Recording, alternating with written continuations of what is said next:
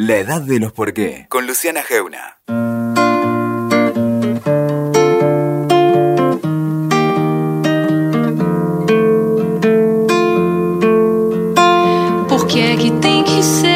El programa se llama La Edad de los Por qué. Y desde el inicio elegimos este nombre porque creemos que el periodismo se trata mucho más de preguntas que de respuestas. Muchísimo más con dudar que con tener certezas.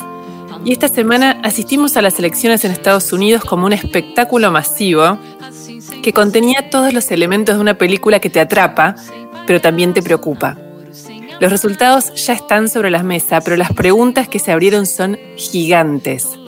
¿Qué reveló Trump sobre Estados Unidos? ¿Qué sobre el estado de la humanidad? ¿Está en juego la democracia? Paul Krugman escribió esta semana, ¿podrá gobernar Joe Biden? Y sobre todo, ¿qué tiene que ver esa elección con América Latina y con nosotros, los argentinos? Para explorar respuestas vamos a conversar con Michael Shifter. Por ahí nunca escuchaste sobre él, pero es un escritor y ensayista extraordinario que preside Diálogo Interamericano, una institución que lleva décadas enfocada desde Estados Unidos a las relaciones entre Estados Unidos y América Latina. Bienvenidos a la de los por qué. Michael, ¿cómo estás? Buenas tardes. Buenas tardes, un gran gusto. Bueno, un gran gusto para mí que hables tan bien castellano, porque vamos a poder hablar muy bien eh, sobre los temas que nos preocupan. Bueno, yo recién cuando empezaba decía esto de que se abrieron enormes preguntas. Si querés, la vamos a empezar por la primera, que es la más periodística, más urgente y que la planteó así como cruelmente Paul Krugman en una columna, creo que salió ayer, antes de ayer, eh, donde dijo, ¿podrá gobernar? Se preguntó si podrá gobernar Joe Biden. ¿Crees que esto realmente está en juego con este resultado de esta manera? Bueno, yo creo que es un gran interrogante eh, y me pregunto la misma cosa, eh, porque eh, yo creo que una lectura del resultado de esta elección es que el país sigue siendo sumamente polarizado.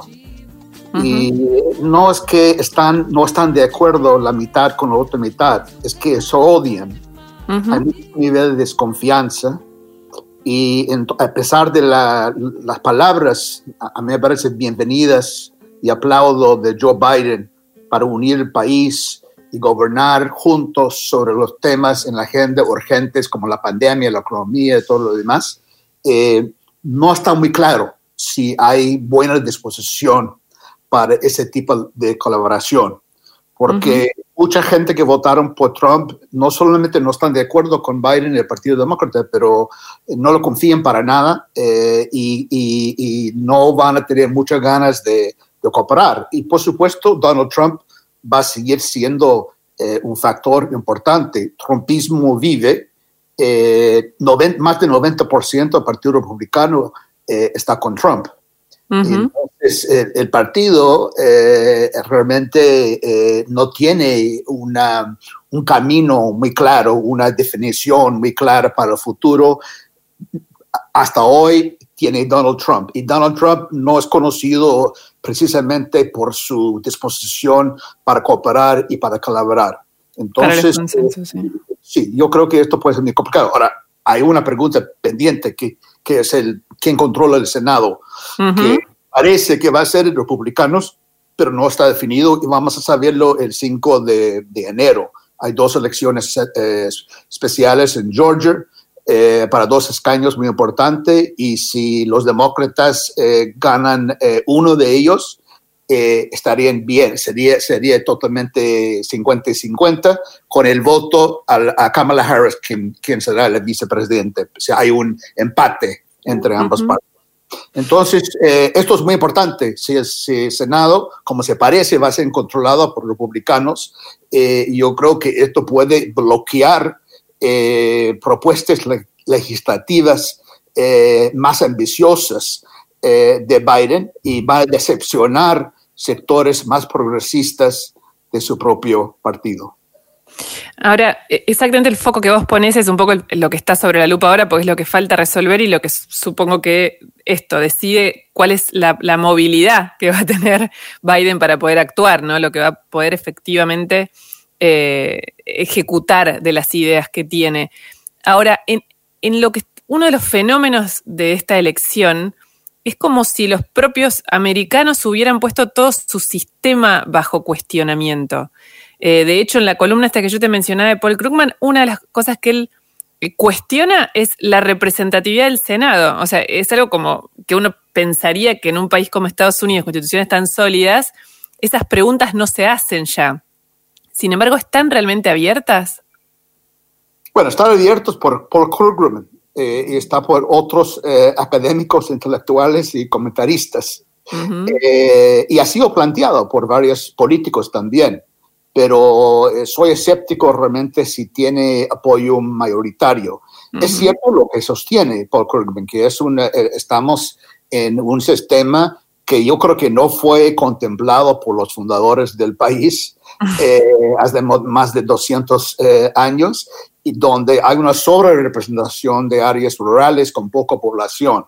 Por lo tanto, es una, favorece la minoría no es, no es una, mayoría que, que, que, decide, que no es, al final no es funcional. Puede tener alguien que gana por 5 millones de votos a nivel de voto popular, pero pierde el colegio electoral. Eh, lo que pasó un poco con Hillary Clinton en 2016. Y está actualizando, está empeorando esa situación. Pero yo, es muy difícil evaluar las perspectivas para un cambio en ese sentido, sobre todo si los republicanos eh, logran eh, mantener control del Senado, que parece que va a ser así. Obviamente tienen poco incentivo para, para apoyar un eh, replanteo, un cambio profundo del sistema porque lo han favorecido a ellos. Y estamos conversando con Michael Shifter, el escritor y ensayista norteamericano. Lo que es esta, acá en Argentina ya lo tenemos como ya súper culturalmente muy instalado, que es esto de la grieta. ¿no? De la idea de la grieta de los opuestos. Bueno, nuestra grieta parece casi divertida al lado de lo que vos describís. ¿Qué es lo que pasó en Estados Unidos para llegar a este nivel de, antinomia, ¿no? que pareciera ser campo-ciudad? Bueno, resumido en una cantidad de antinomias eh, entre blancos y afroamericanos y, y latinoamericanos. ¿Qué pasó para llegar a donde está hoy Estados yo Creo que, yo creo que hay varios factores, ¿no? Eh, porque estamos en una situación donde hay poca gente en, el centro. Eh, felizmente uno de ellos es Joe Biden. Él es centrista total, eh, institucionalista total. Pero la gran mayoría, tanto de su partido como de otro partido, está más a los extremos y la gente en el centro son pocos. Y esto ha pasado mucho en América Latina también, y hemos visto en varios, países. Eh, yo creo que los medios sociales es un factor. La gente tiene, vive en su burbuja, en su propio mundo, sus propios referentes, y yo creo que la explosión de distintas fuentes de información y desinformación es un factor importante que ha llevado a esa situación. Esa situación de polarización y la grieta, como usted dijo muy bien, no, es, eh, no empezó con Donald Trump. Es importante entender eso. Ya hablamos de eso durante Barack Obama, hablamos de eso durante George Bush. Eh, lo que pasa es que eh, Trump lo ha llevado a un extremo, porque él, eso es su, es su forma de, forma de, de, manejarse, forma, es su forma de ser, es agudizar divisiones, eh, eh, eh, alentar caos y división y desorden y, confianza y, desconfianza entre dos lados. O sea, estos, esto ha sido su forma de gobernar por cuatro años. Entonces, esto ha tenido un efecto de acelerar y acentuar una tendencia que ya se había visto antes de Trump. Entonces, estamos en un nivel de extremo. Eh, lo, que, lo que plantea el eh, presidente electo Biden es tratar de superar esto y volver a una era, una era, una época cuando se puede negociar y llegar a acuerdos y gente moderada mediando y todo esto. Eh, ojalá que sea así. Y, yo creo que es, un, es, una, es una meta, objetivo muy, muy noble y correcto. Pero soy escéptico que va a ser eh, posible, sobre todo en el corto plazo. Yo creo que esto estamos en un momento eh, de un proceso largo que al final creo que vamos a estar bien, pero yo creo que todavía vamos a pasar por momentos muy complicados y muy turbulentos. ¿A, qué le decís, poniéndolo como sobre la mesa, momentos complicados y turbulentos? No, en el sentido que el sistema, el sistema es disfuncional, es un sistema político disfuncional. Eh, hay, a pesar de que hay ciertos temas donde hay consenso mayoritario eh, sobre qué hacer, eh, yo creo que, yo creo que por, por, algún motivo no es posible avanzar. Uno de ellos es inmigración. O sea, todo el mundo dice que necesitamos una reforma migratoria de fondo pero cada uno tiene su propio, digamos, eh, parte de esa reforma total y no se ponen de acuerdo sobre un paquete total. Entonces, hay temas donde hay, hay, la mayoría apoyan, pero el sistema político no conduce a una resolución.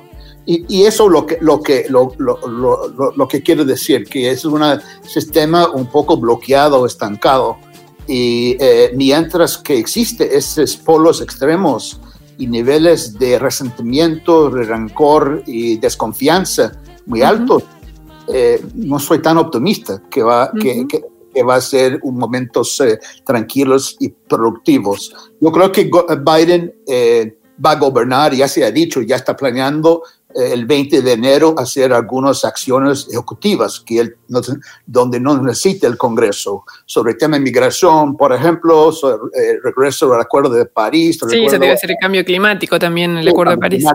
sí, cambio climático, salud, la Organización eh, Mundial de Salud, todo esto, que él eh, fácilmente puede hacer como, como presidente pero en las grandes eh, programas y propuestas ambiciosas sobre el Green New Deal y, sobre Medicare for All y todas esas cosas de salud y todo, ese, ese, ese no sería posible si tiene un Senado eh, controlado por republicanos. Y tampoco no, no va a poder nombrar gente de su gabinete que necesita la aprobación de un Senado republicano que está decidido de bloquear este, nombramientos que, digamos, son más de izquierda, si quería llamarlo así. Entonces, esto es un, eso es un tema de quién controla el Estado muy, muy importante para las márgenes que puede tener Biden para gobernar.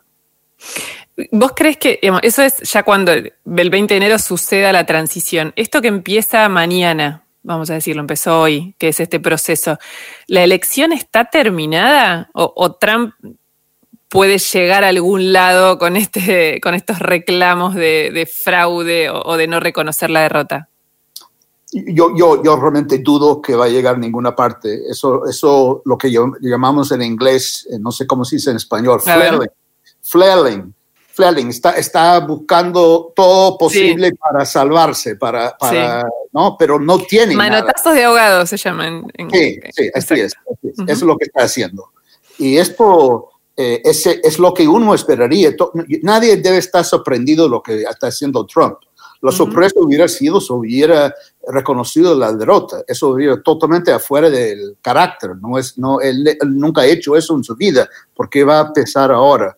Entonces está en eso tratando todo posible, pero hasta ahora no hay ningún indicio, ninguna prueba de una, de una fraude significativa o algo que hubiera cambiado las, el resultado de las elecciones. Yo creo que no va a prosperar en las cortes, él va a intentar, él le encanta eh, procesos judiciales, lo, ha utilizado toda su vida eh, como, como, empresario eh, y lo va a seguir haciéndolo, pero sin ninguna prueba, yo, yo, yo tengo dudas que va a prosperar. Y al final eh, va a tener que, reconocer la derrota, eh, pero por lo menos tiene una narrativa, decir que, bueno, yo reconozco, pero me robaron, o algo así, o sea, solamente para justificar su, su, derrota.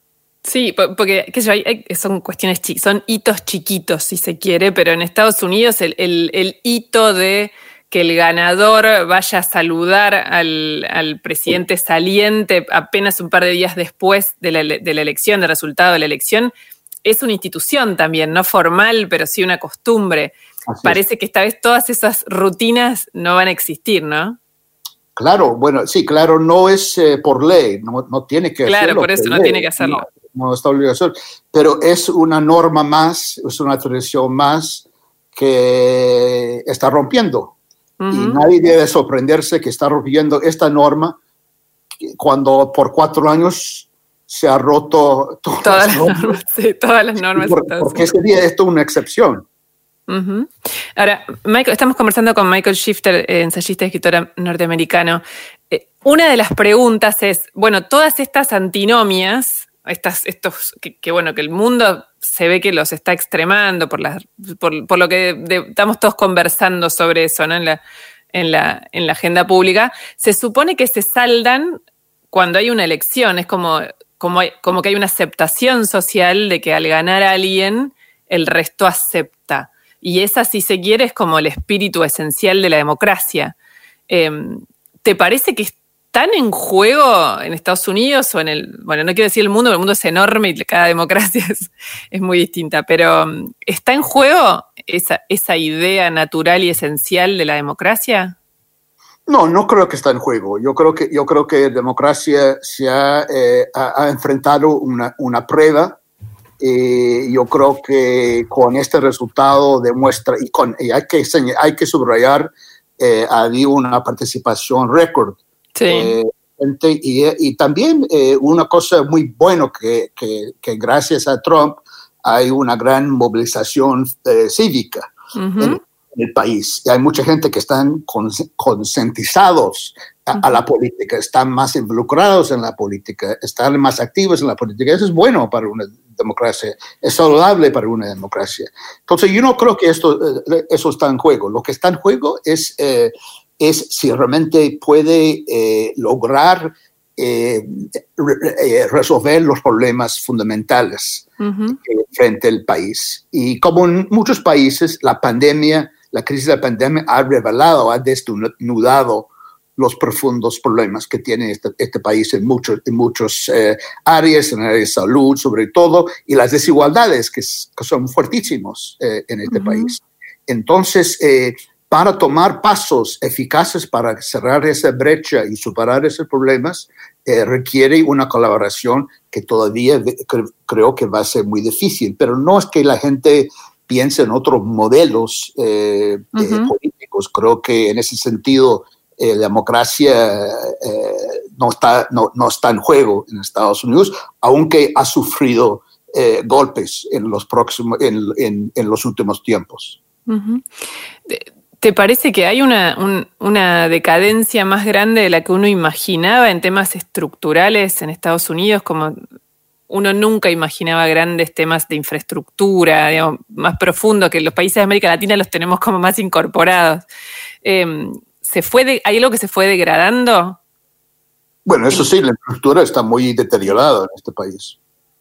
Yo no hablo de política, eh, digamos, de la infraestructura de, de no, yo, entiendo, yo entiendo, yo entiendo, Y tal vez es uno de los pocos temas, y no hay muchos, eh, si hay un, si resulta ser un Senado republicano, republicano donde uno puede imaginar colaboración eh, en un gran eh, propuesta y proyecto de infraestructura, que tanto demócratas como republicanos reconocen que es un gran reto para este país en este momento, porque está muy mal. Eso sería mucho más fácil de hacer una cosa muy ambiciosa en medio ambiente o salud, o otros temas. Infraestructura me parece que tal vez es el tema que más conduce eh, a un consenso, sí, que será más posible. Y hace mucha falta esto una de tus especialidades y una de las razones por la que además tenía tanto interés en conversar con vos es América Latina, ¿no? Y el vínculo. Cada vez que hay elecciones, en, bueno, yo me crié con esa idea de que hay elecciones en Estados Unidos y tenemos que mirar, porque lo que sucede en esa elección, por alguna razón, tiene consecuencias em, políticas en nuestros países, ¿no? Si tuvieras que mirar ahora la, la película de ese vínculo, ¿qué dirías de acá en adelante?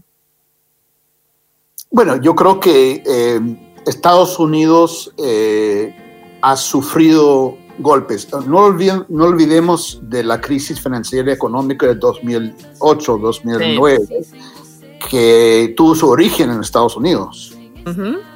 y latinoamericanos, eh, aún los que tenían puntos de vista críticos de Estados Unidos, siempre apreciaron o, apoyaron o, o tenían fe en el manejo de los asuntos económicos y fiscales de Estados Unidos. Y pues se fue en, en, en 2008, 2009. Y ahora yo creo que este fue, eh, por el lado político, eh, se fue con, estos últimos, últimos años.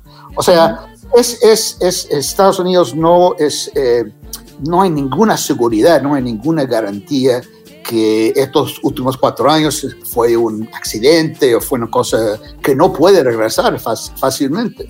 O sea, y uno puede imaginar eh, otro populista en, cuatro años, eh, tal vez más inteligente que Trump, eh, y, pero un populista igual, que es contra el establishment, contra el status quo, que tenga éxito, porque las condiciones eh, en este momento están ahí. Ojalá que, que, que las políticas de administración eh, mejoren esto, pero no sabemos. Ahora, la prioridad de Biden va a ser, va a ser Estados Unidos y la, la, pandemia, el, eh, tema de salud, tema de la economía, por supuesto, hay muchos negocios que están quebrados totalmente gracias a esto pero en América Latina, eh, él es cierto que él tal vez sería el, presidente de Estados Unidos después de la Guerra Fría que tiene más experiencia y más conocimiento de América Latina.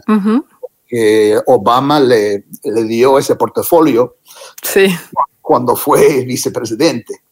sí, que no era ni un portafolio, era una carterita, porque tampoco la relación...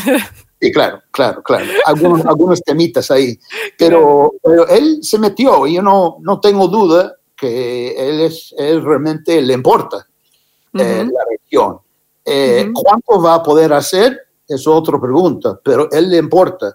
Que ahora eso ya es un paso eh, adelante. ¿no? Yo creo que Trump no importa nada en América Latina. Creo que su, su política hacia la región ha sido migración en México y Venezuela para ganar el voto en Florida, lo cual tuvo éxito. Trump ganó Florida en parte gracias por ese voto cubano, venezolano, y también eh, eh, eh, por los mexicanos, por el tema con, con, no, con, con su, su, base de gente, trabajadores de blancos que tiene temor por los inmigrantes. Eso ha sido sus temas, pero solo sirven su propios su propia agenda de él, no, no es que importa la región como sí, no, no es estratégica, no era estratégica, sino individual.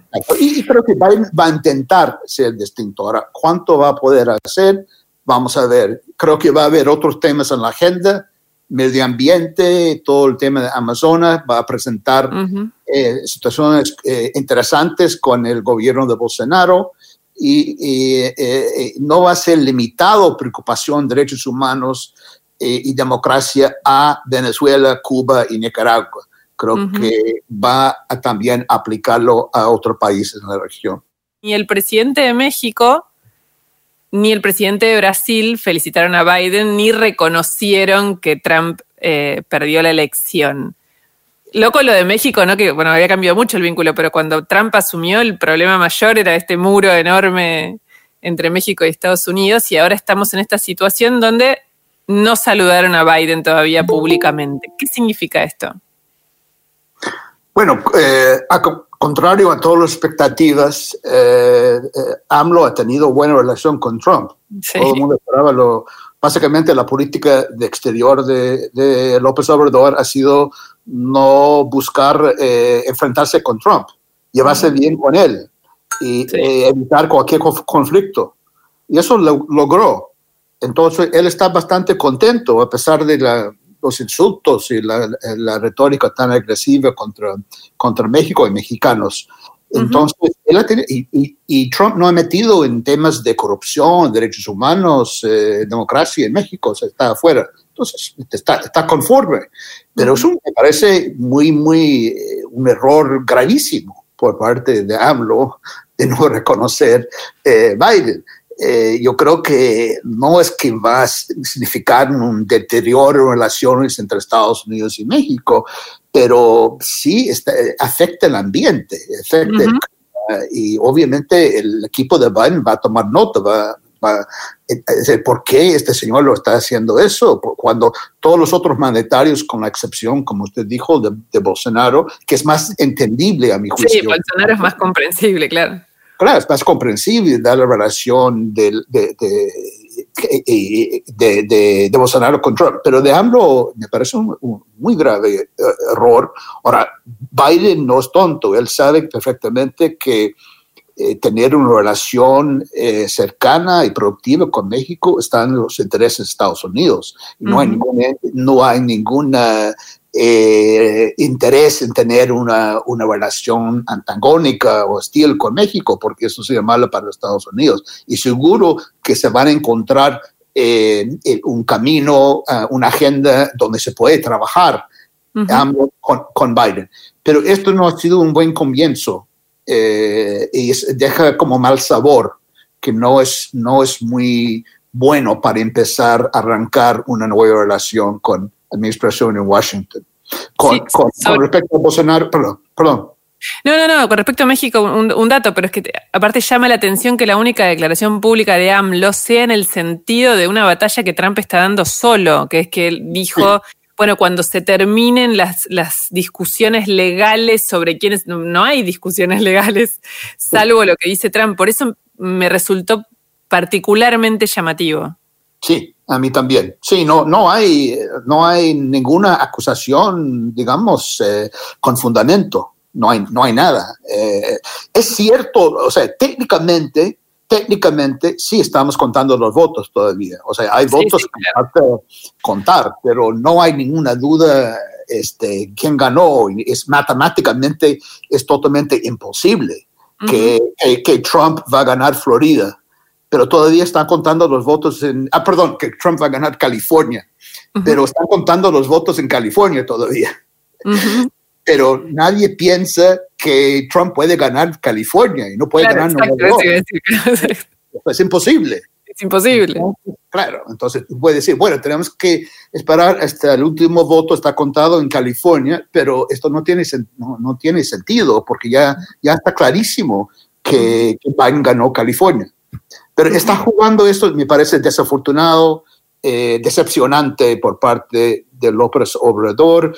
Eh, espero que van a encontrar una, una, una forma de relacionarse más productivo, pero no es un buen comienzo.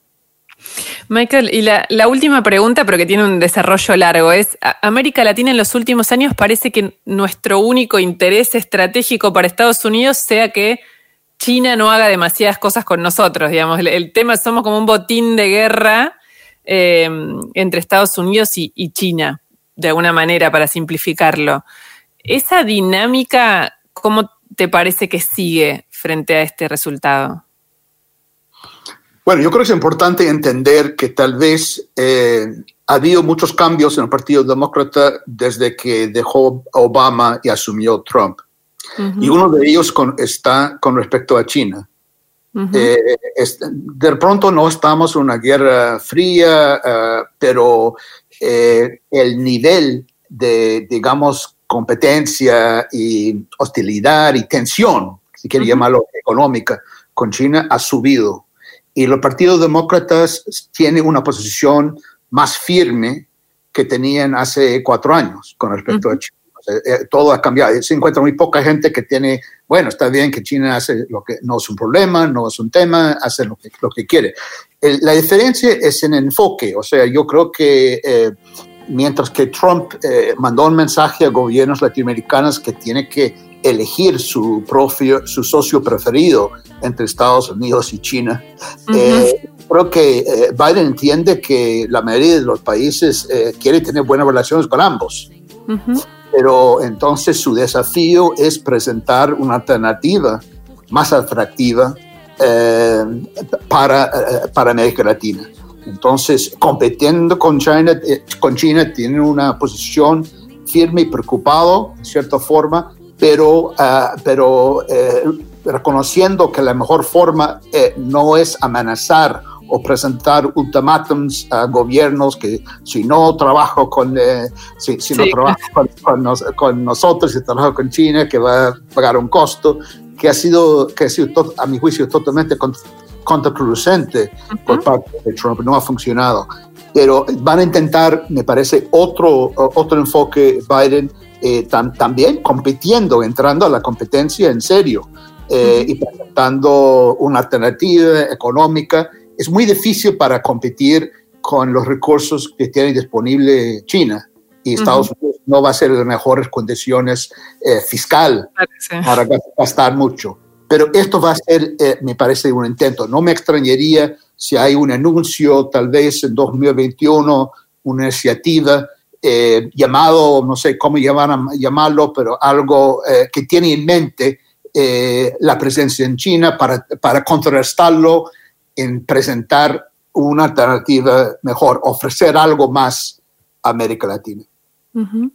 Michael, eh, cuando empezamos el programa yo contaba que eh, hice el contacto con vos a través de Hugo un colega acá en Argentina. Los que nos escuchan lo conocen todos. Y voy a otra vez a, usar a Hugo para la, pregunta final. En una entrevista muy interesante que él publicó hoy en el Diario de la Nación, hizo una pregunta que me gustó y te la quiero repetir, que es, frente a esta elección, este resultado, este estado de situación, cuáles son las preguntas que deberíamos habernos hecho hace mucho tiempo y no nos hicimos y cuáles las que deberíamos hacernos ahora.